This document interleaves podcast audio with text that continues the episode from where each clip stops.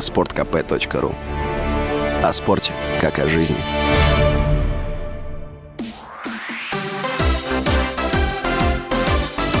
Новости спорта.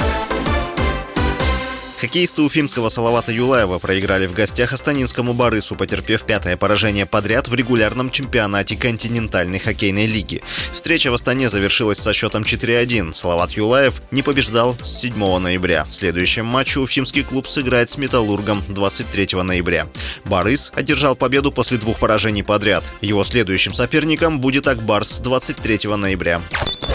Сборные США и Уэльса сыграли в ничью в матче первого тура группового этапа чемпионата мира в Катаре. Встреча завершилась со счетом 1-1. На 36-й минуте американец Тимоти Вея забил мяч после выхода 1 на 1 с вратарем. На 82-й минуте Уэльс заработал пенальти, который реализовал капитан команды Гаррет Бейл. Он реализовал первый в истории сборной Уэльса 11-метровый удар на чемпионатах мира. И это первый гол Уэльса на мировом первенстве с 1958 года. Также Бейл стал рекордсменом спортсменом сборной Уэльса по числу мячей на крупных турнирах – 4 в 11 играх. Этот чемпионат мира стал вторым для сборной Уэльса и первым с 1958 года. Тогда валийцы проиграли в четвертьфинале Бразилии из-за гола 17-летнего Пеле. Сборная США впервые с 2014 года выступает на чемпионате мира.